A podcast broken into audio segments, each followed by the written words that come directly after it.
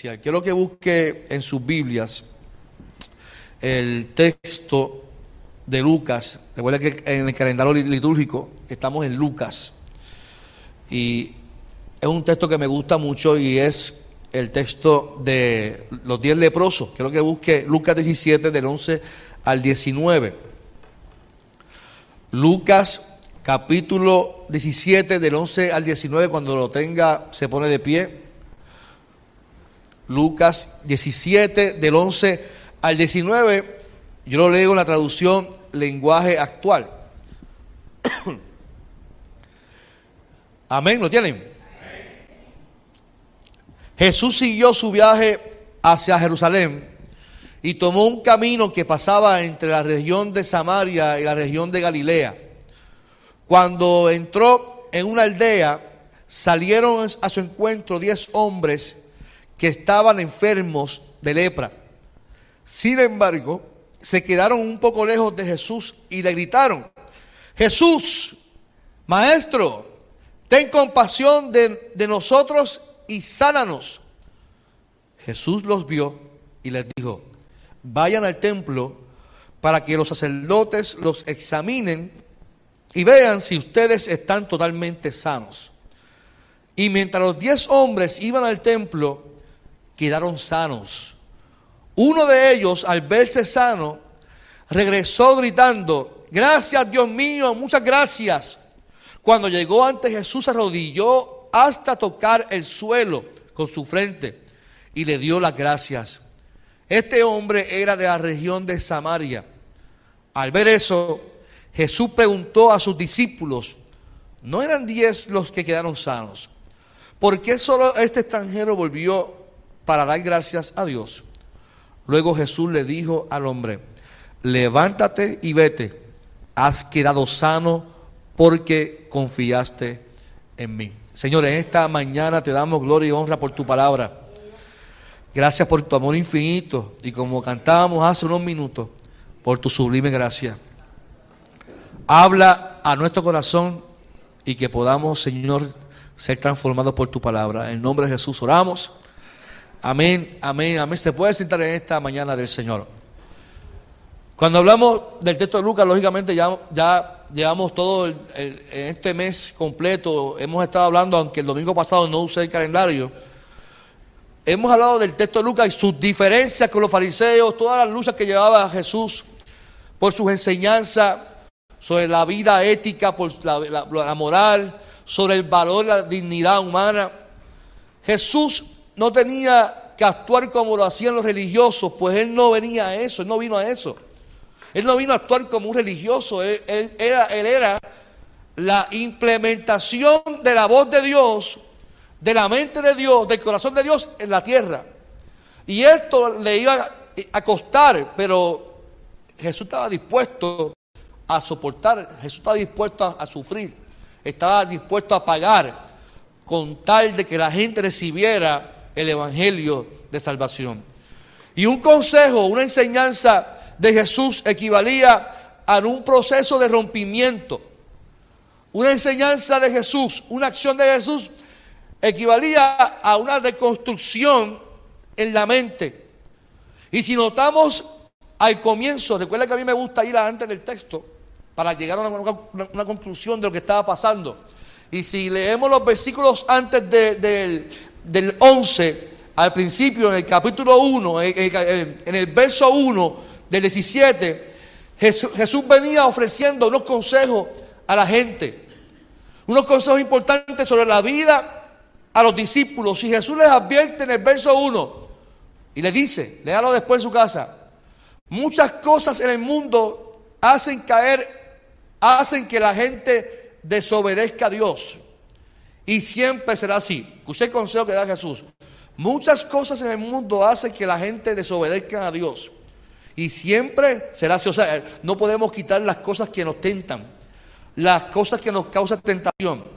Pero dice, pero, ¿qué mal le da a alguien que haga que otro desobedezca a Dios?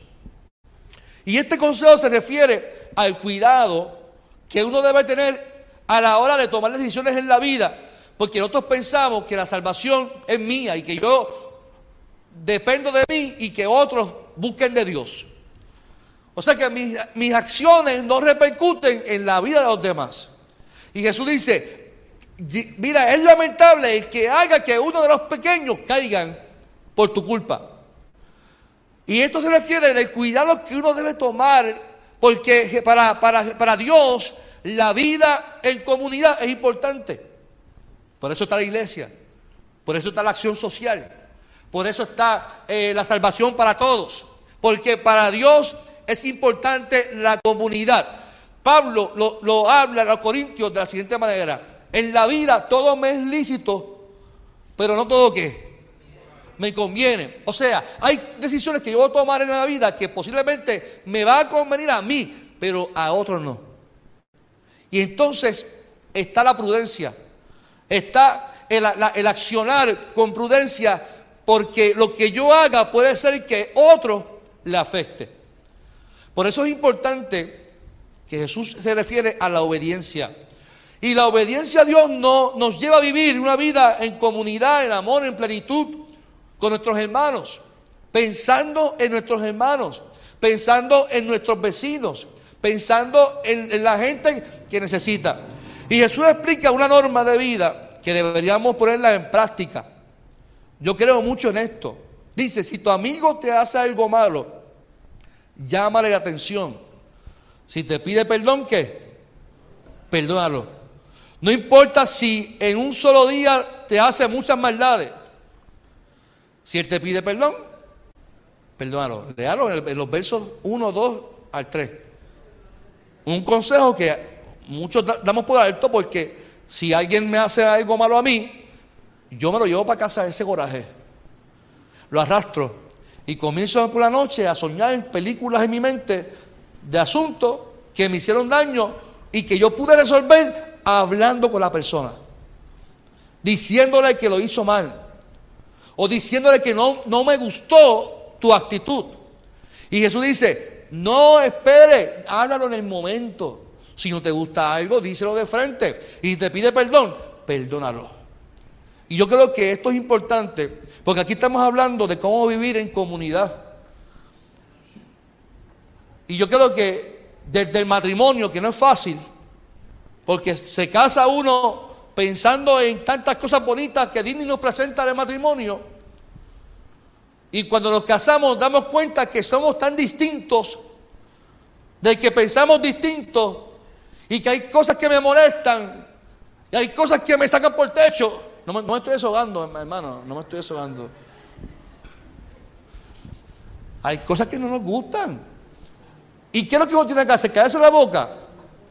Porque, créame, yo, he tenido parejas en mi oficina que llevan 20 años el hombre aguantando, o la mujer aguantando, que al fin y al cabo se astillan de la, pareja.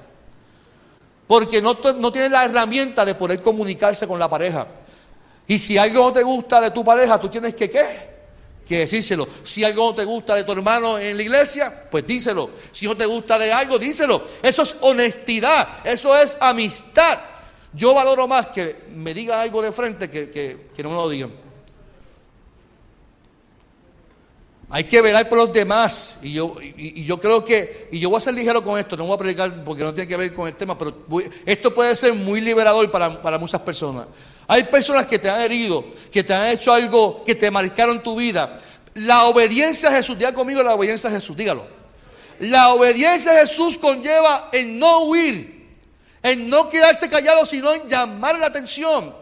Y el problema que tenemos los seres humanos es que queremos tener amigos pero no nos gustan que nos digan la verdad. Porque esto rompe nuestro orgullo, rompe nuestro ego, rompe nuestras relaciones. Y yo creo que cuando uno tiene amigos, uno dice la verdad. Yo tenía, una, yo tenía, digo tenía porque ya no, ya no me considera él su amigo. Porque simplemente un día me senté y le dije lo que no me gustaba. Y si algo a mí no me gusta, yo se lo, ahora yo se lo digo con amor, respeto, porque lo, digo con respeto a la persona, la quiero. Y si, si un día usted se sienta así conmigo, dígamelo de frente.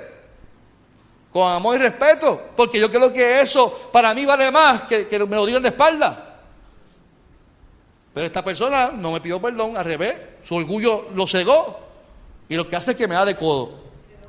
Se enojan. ¿Por qué? Porque este tipo de relaciones interpersonales rompe con nuestro orgullo, con nuestro egocentrismo. Y eso tenemos que dejárselo a Dios para poder manejar las relaciones que Dios quiere que usted y yo manejemos en la iglesia. Y, yo preferí sacarme eso adentro, vivir libre y dejarle eso entonces responsabilidad a otra persona. Porque eso a mí me da paz. El yo, no, yo tener un coraje, por ejemplo, con, con, mi esposa o con alguien, eso a mí no me deja tener paz. Yo no sé usted, pero yo no puedo vivir así, con coraje en mi vida. Entonces yo, si yo estoy feliz aquí y tengo un coraje, para mí sería como un payaso. No sería una persona honesta. ¿Y de qué yo voy a predicar aquí si vivo con coraje con alguien y, vivo pensando, ay, que lo coja? Que sí. sí, porque lo creemos en, los sueños, nosotros peleamos y damos bofetas en los sueños. Luego de estos consejos, los discípulos le dicen al Señor, en, los versos de en adelante, que ellos querían confiar más en Él. Y le dicen, Jesús, ayúdanos a confiar más en ti, a confiar más en Dios. Y a mí me, da curiosidad la petición de los discípulos, porque para nosotros sería, ay, qué poca fe, ay, esta gente está fría, porque el ser humano nos gusta etiquetar y nos gusta juzgar. Y yo no veo nada malo en que los discípulos quieran que, le ayuden a tener fe. De hecho, yo, yo les diría a ustedes y a mí que cada día nos, le pidiéramos al Señor, Señor, aumentanos la fe. No tiene nada malo decirlo. En estos días, yo hablaba con, mi hermano, y mi hermano me dice, Carlos, mi hermano y yo tenemos una relación súper, súper buena.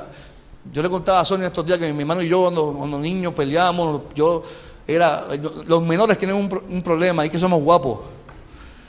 Y yo estoy viendo eso en mi casa también ahora, con mi hijo menor que le gusta dar bofetada y puño. Y entonces eh, yo era bravo en casa con mi hermano, y mi hermano y yo, para encima, y ya.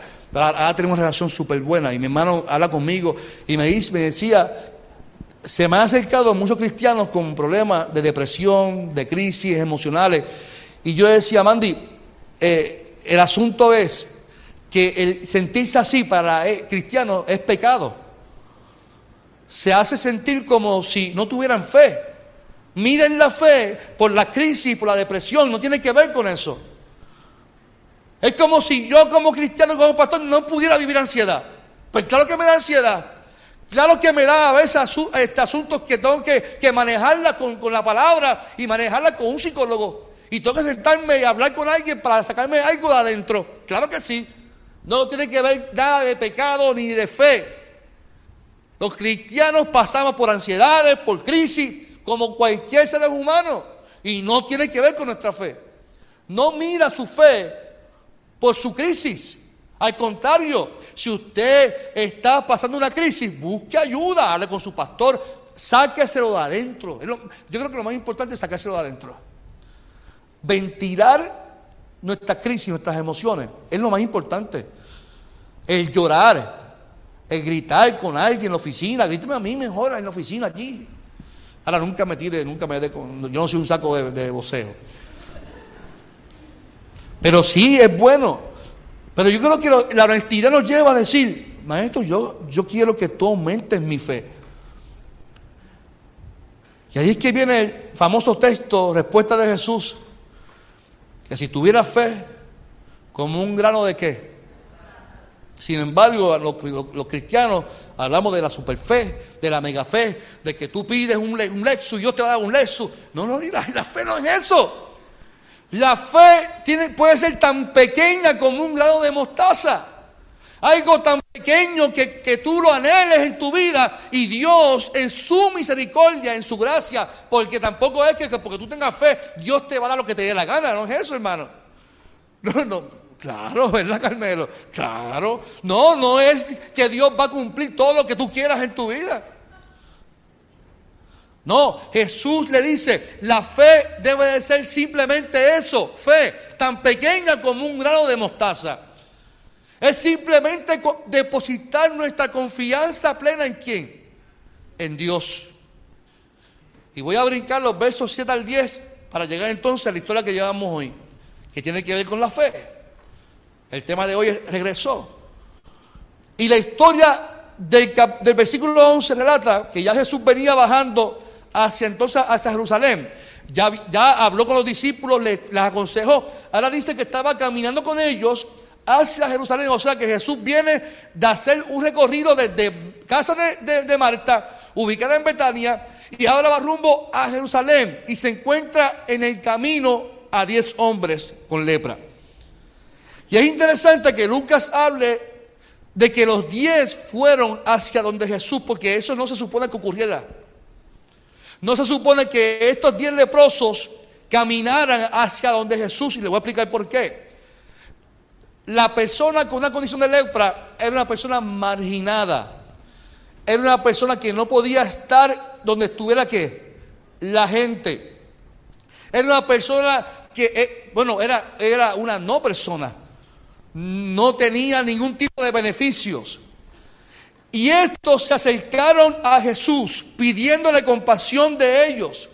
Y note que lo importante del texto es que ellos no fueron a pedirle este, sanidad, le piden compasión.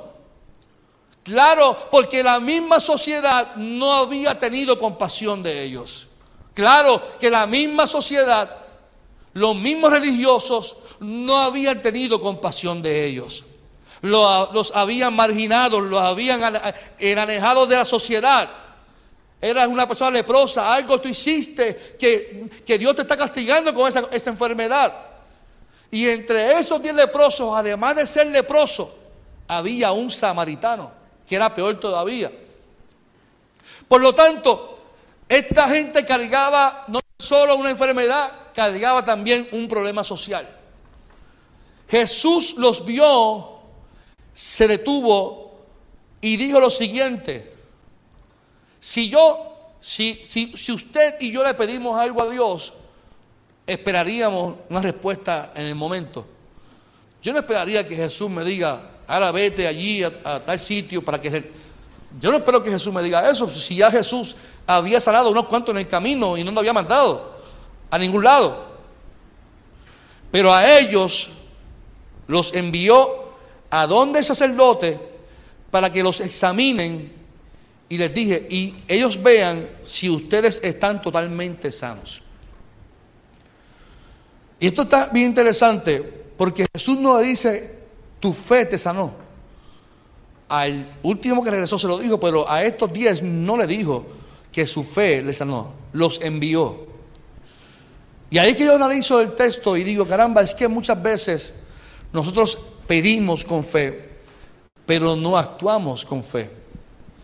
Y la fe tiene que estar enlazada con la acción que yo tengo que hacer. Esta gente recibieron un mandato, vayan. Ellos no le cuestionaron a Jesús el por qué no me sanabas ahora y me envías al sacerdote. No. Esta gente recibieron un mandato y no le cuestionaron al maestro, simplemente ellos fueron. Jesús le dijo, vayan y ellos fueron. Y en el camino, dice el texto, en el camino ellos recibieron qué? Su sanidad. En el camino, mientras iban caminando, yo me imagino que ellos hablando, bueno, vamos para allá. La fe, su anhelo de recobrar la salud, los llevó a ir a donde Jesús los llamó. Muchas veces nosotros queremos que Dios obre a favor nuestro, pero queremos hacerlo como nosotros queramos.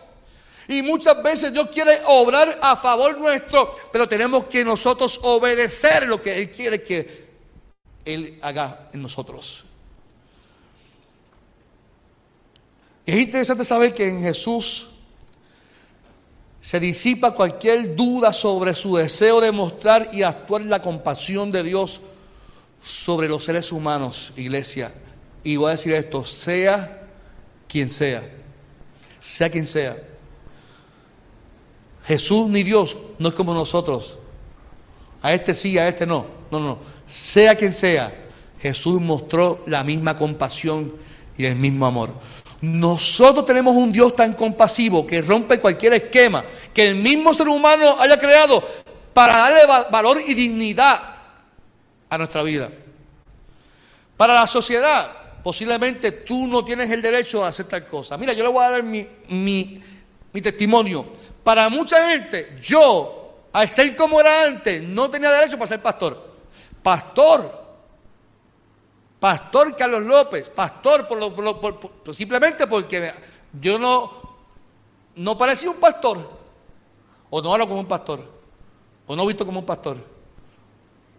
¿Ves? Porque la gente etiqueta a uno por la vestimenta o como habla. O como se expresa. Y en mi adolescencia, pues, pues sí, Mire, sí, aunque mi mamá me crió en el Evangelio, pero yo no, yo me crié en, en Cacolina. En Cacolina. Yo era ah, jovencito de 165 libras y los pantalones 640. Así, caminaba así. Dime, dime lo que pasa. Y sabe, con este fronte, con esta guille en Carolina, y, ¿sabe? con esta, con este guille con, flow. Yo tengo un flow salvaje, un flow salvaje. Y bailaba, yo bailaba ahí en Carolina, ese me, me lo Ahora no me atrevo a hacer nada de eso porque me parto en dos. Y me tienen que poner yeso en el cuerpo, ¿sabes? Y se me trinca la espalda, ¿ves? ¿sabes? Pero, pero, pero yo me. Pero Dori, yo me tiraba mis pasos, me tiraba el piso y daba vuelta atrás la cabeza. Por eso me quedé calvo. Yo sabía que iba a decir eso. Ah, pues entonces Carmelo también se te da vuelta la cabeza y Adrián, nos quedamos calvos todos. Entonces, para una persona, una persona así no puede ser pastor, porque un pastor tiene que ser el evangelio desde niño, tiene que ser inculcado el evangelio y tiene que ser separado desde niño para el Señor. Mire, mi mamá me separó desde niño para el Señor, pero yo decidí en mi adolescencia no buscarle al Señor, me alté de la iglesia. Eso lo decidí yo. Y como cogí un mundo distinto para mucha gente de alta alcurnia, decía, este, este pastor, lo decía, yo me acuerdo de eso. Y así hacemos con la gente que quiere recibir un milagro. Este no puede recibir un milagro porque este lo busca de Dios, este, este es un sinvergüenza o una sinvergüenza. El milagro no lo determina usted, ni lo determino yo.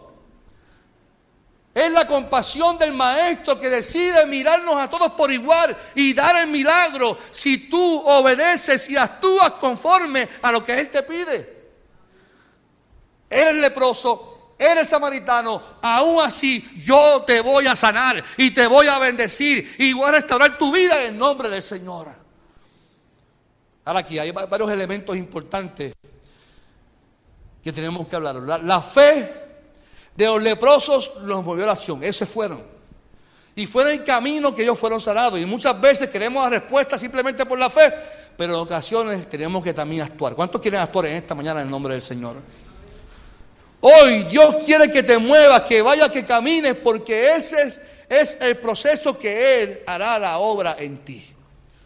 Por lo tanto, si creemos en Jesús, si creemos en sus promesas, ¿cuántos creen en sus promesas en esta mañana? No nos quedemos esperando. No te quedes esperando sentado en tu casa. Nos movemos a lo que creemos. Yo camino hacia el frente porque sé que Dios la prometió y yo me voy a ir como estos diez leprosos a obedecer el llamado de Dios. Dice el texto que mientras los diez iban caminando al templo, quedaron sanos. La lepra se curó. Y era normal que si un médico trataba a un leproso, el médico enviara a dónde? Al sacerdote, al templo, para que sea el sacerdote quien certificara. Está sano, ahora puedes estar en, la libre comunidad. ¿Tú puedes, puedes creer eso? Que por una condición, así se sentían muchos con COVID al principio que no dejaban entrar al templo. Y así se sienten muchas personas hasta... Yo, tu, yo tuve una señora que pasó un divorcio. Su marido decidió irse de su casa y se fue con otro hombre. El marido, o sea, que el marido se casó con una mujer, le dio cuenta que le gustaban dos hombres y se fue con un hombre. Para ella ir a la iglesia, me decía, pastor, me, me sentía como una leprosa, porque me imaginaron en la parte de atrás del templo. La gente no me daba participación, me daban de codo en la iglesia. ¿Y cuántas veces llegan personas en la iglesia, así como estos diez hombres, que los marginan, que los, se sienten que no pueden hacer nada porque simplemente fallaron una vez? En este caso ella no falló, quien falló fue él. Esta mujer necesitaba restauración de, la iglesia y la iglesia lo que hizo fue darle de codo. Pero nosotros tenemos a un Dios que nos mira con compasión. Y no importando nuestro estado, nuestro estado de vida, de cómo nos hemos comportado en el pasado, Él mira lo que tú quieres ahora. Ten compasión de mí, pues yo voy a tener compasión de ti. Y dice el texto que cuando fueron sanados en el camino, que fueron sanados, solamente uno de ellos, al verse sano, dice, regresó gritando, gracias Dios mío, muchas gracias.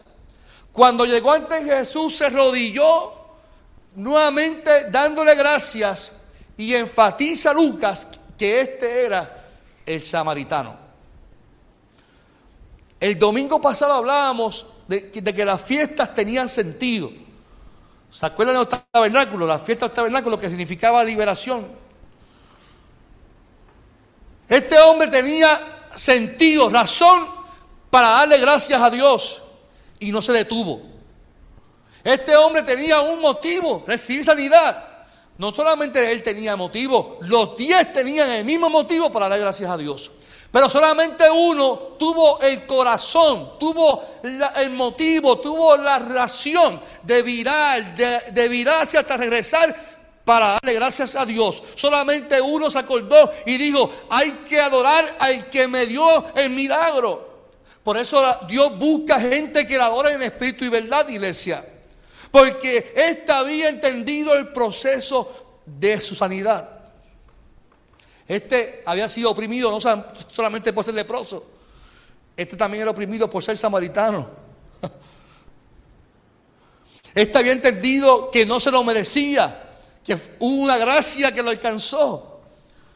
Él tenía un corazón agradecido y yo pregunto entonces, me irá con preguntar, me cuestiono, ¿cuántos de nosotros nos levantamos desde temprano con corazones agradecidos y no de quejas? No sé si a usted le pasa como a mí, pero por la mañana es la ya me levanto y digo, ¿y cómo me muevo? Y, cuando miro, miro la polilla por todos lados. Yo digo, pero yo, yo, yo, soy de madera. Polilla, estoy eh, eso es un dolor de espalda, eh, se me trinca aquí. Si me levanto y hago así, eso es un dolor que se me trinca todos los músculos, me duele el hamstring. Eso, eso es un proceso. Y si juego baloncesto, eso para levantarme. Mi esposa, eh, ella me hace bullying en casa. Cuando me ve caminando hacia el baño para levantarme, que yo voy así, mira así. Me levanto por voy así. Y ese tobillo hinchado por la artritis que tengo en el tobillo. Y, y para enderezarme, y tú dices, ay Dios mío. Y he aprendido que la, desde que me levante, a pesar de mis dolencias, de mis dolamas, a pesar de que, que tengo 20 mil cosas en la mente, darle gracias a Dios desde temprano en la mañana porque pude levantarme, porque puedo respirar, porque puedo mirar al lado, ver una hermosa mujer, porque voy para el cuarto y veo que tengo dos hermosos hijos, porque tengo donde vivir, porque Dios ha sido bueno, bondadoso, aunque el mundo esté patas arriba, en mi corazón solamente hay agradecimiento por su bondad. Yo no merecía lo que tengo. No merecía mi familia, no merecía ser pastor, no merecía lo que tengo. Dios lo dio porque Él decidió simplemente por su gracia. Lo que tú tienes, lo que has alcanzado, es porque Él te lo regaló, Él te lo sequió para bendecirte, pero es porque Él lo quiso, porque tuvo compasión contigo y es por tu gracia. Lo que vas a recibir, escucha bien lo que te voy a decir, lo que vas a recibir no es porque te lo mereces, es porque Dios tiene compasión de ti. Es porque Dios está visto en obediencia. Es porque vas a caminar y vas a ir a donde Él te dijo en obediencia. Y ahí vas a recibir lo que tú estás pidiendo en nombre del Señor. Pero ¿cuántos podemos regresar?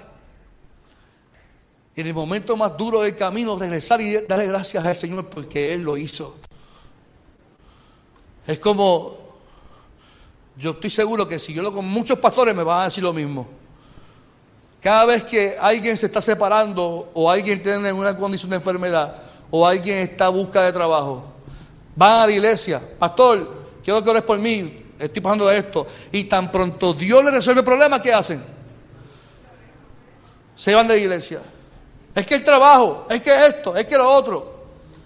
Porque no hicieron un hábito, no hicieron parte de su vida el ser agradecidos de lo que Dios está haciendo en su vida. Y Dios no está buscando gente que simplemente vea a la iglesia como que algo para recibir de Dios. Tenemos que regresar a donde vinimos, de donde vinimos, con corazones agradecidos por lo que Él hizo, porque no lo merecíamos. Tenemos que regresar y entender y humillarnos y buscar siempre que en nuestro corazón haya, agradecimiento, humillación, reconociendo que Dios es el Dios de nuestras vidas, es el Dios de nuestra familia, es el Dios de nuestros hijos, es el Dios de nuestros nietos en el nombre del Señor. Usted sabe que regresar es sinónimo de arrepentimiento. Y Jesús dijo, a prediquen el qué, arrepentidos. Es que regresen a Dios. Este hombre se arrepintió y regresó. Este hombre volvió, regresó y dijo, yo tengo que volver a donde ese hombre y humillarme, reconocer que él hizo algo por mí que yo no merecía. ¿Cuántos de nosotros tenemos que regresar al Padre para darle gracias por lo que Él ha hecho en nuestra vida? Todas las mañanas tenemos que regresar al Padre. Todas las noches regresemos al Padre. Regresemos a la cruz. Todos los días regresemos y démosle gracias al Señor. No vivamos por costumbre, no vivamos por tradición, no vivamos por, rutina de vida. Tenemos que volvernos a Dios. Y lo importante de esta historia, nadie posiblemente lo, note porque estamos pendientes más del corazón de samaritano que de, agradecimiento. Y este mensaje lo podemos escuchar en, en acción de gracia muchas veces. Pero aquí hay algo más importante que eso. Es que Dios de alguna manera estaba dejando saber que su amor, o estaba mostrando que su amor no es exclusivo, es inclusivo. Que Dios te ama tanto a mí y te ama a ti por igual. Que Dios no tiene favoritos que Él sana al leproso, pero también sana, sana al samaritano, sana a cualquiera que Él obra a favor de sus hijos que actúen en obediencia a Él. Al que simplemente tuviera fe como un grano de mostaza y accionara esa fe. Yo veo mucha gente que me que dicen, tú buscando trabajo, y no, ¿qué tú estás haciendo? No, estoy en casa jugando PlayStation. Está buscando trabajo. Sí, ¿qué tú hacer? No, estoy aquí viendo televisión, viendo televisión todos los días, orando. Estoy en una campaña de oración en, la casa. Ah, y así va a buscar trabajo. ¡Wow! Qué interesante. Entonces muchas veces queremos que Dios haga la obra como un acto de magia. ¿eh? Hoy yo hablaba en la clase con, con, con y Yanis, que muchas veces nosotros vemos a la iglesia, a los profetas como Walter Mercado. Dios me dice que tal cosa y así actuamos. Queremos que Dios obra así por, por, acto de magia, que Dios es mágico, que te va a dar una casa sin trabajar, que te va a dar algo sin tú hacerlo, sin tú buscarlo, sin tú accionar.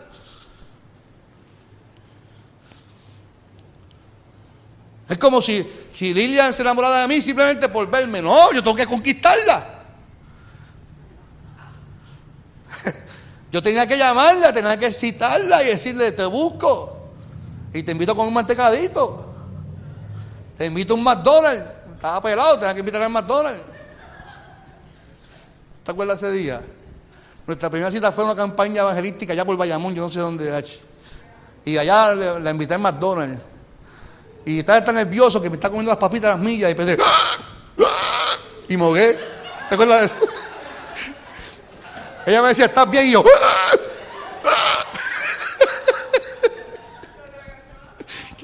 Yo no sé cómo ya se ha mantenido conmigo, Porque yo he hecho pasar una vergüenza. ¿Estás bien? Yo sí, sí.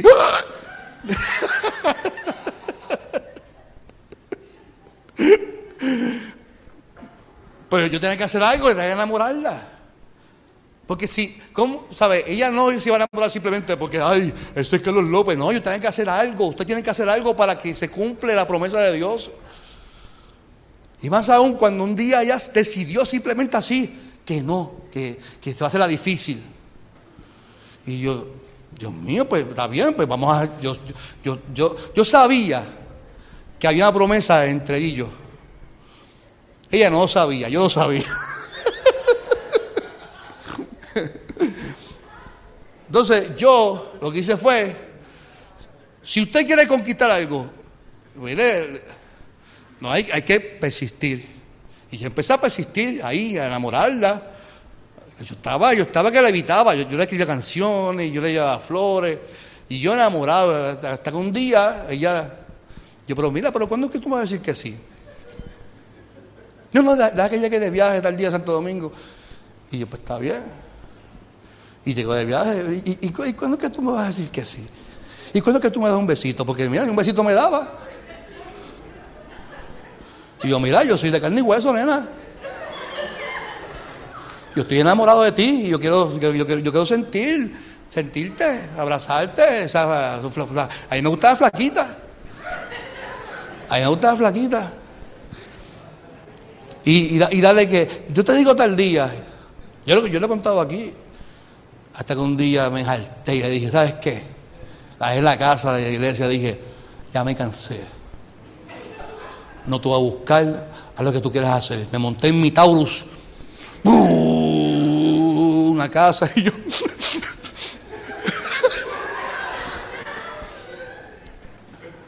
Escúchate esto, de momento, un beeper, yo tengo un beeper. Carlos, cuando puedas me llamas. No tenemos celular. Ya a casa, voy a, la pared. ¿Sabes que usted fue estar en la pared? Le de cable.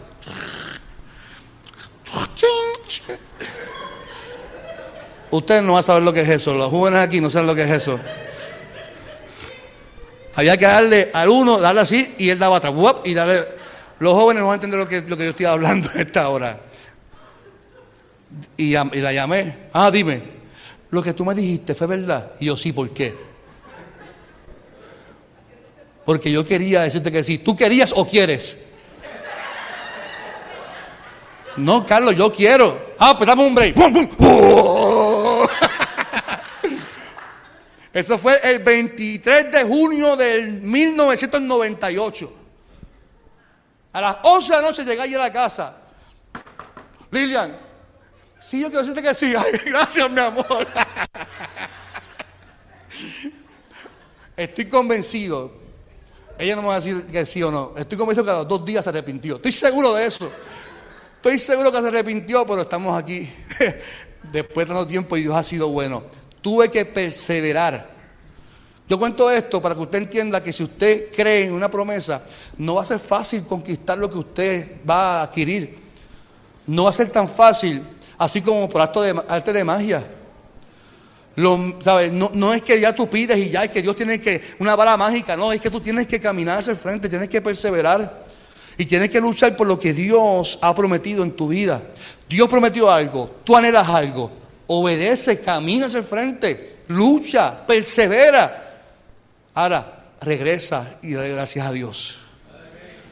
Regresa cuando Dios te bendiga, dale gracias a Dios. Dale gracias a Dios porque ha sido bueno. Dale gracias a Dios porque te ha permitido tener una familia.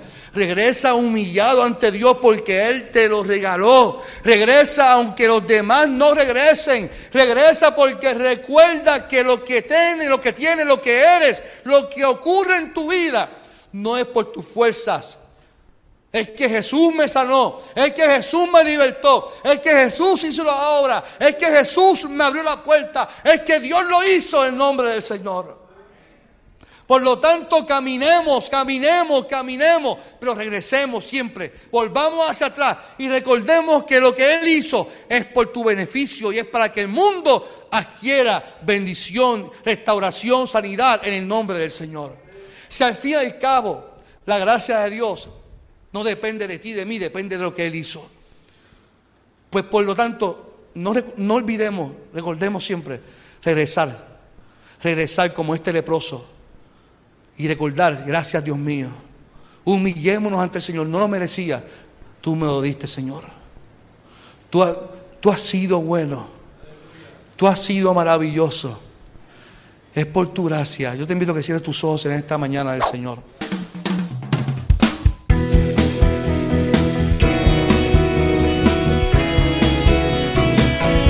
Esto fue Transformando Nuestro Pueblo con el pastor Carlos Armando.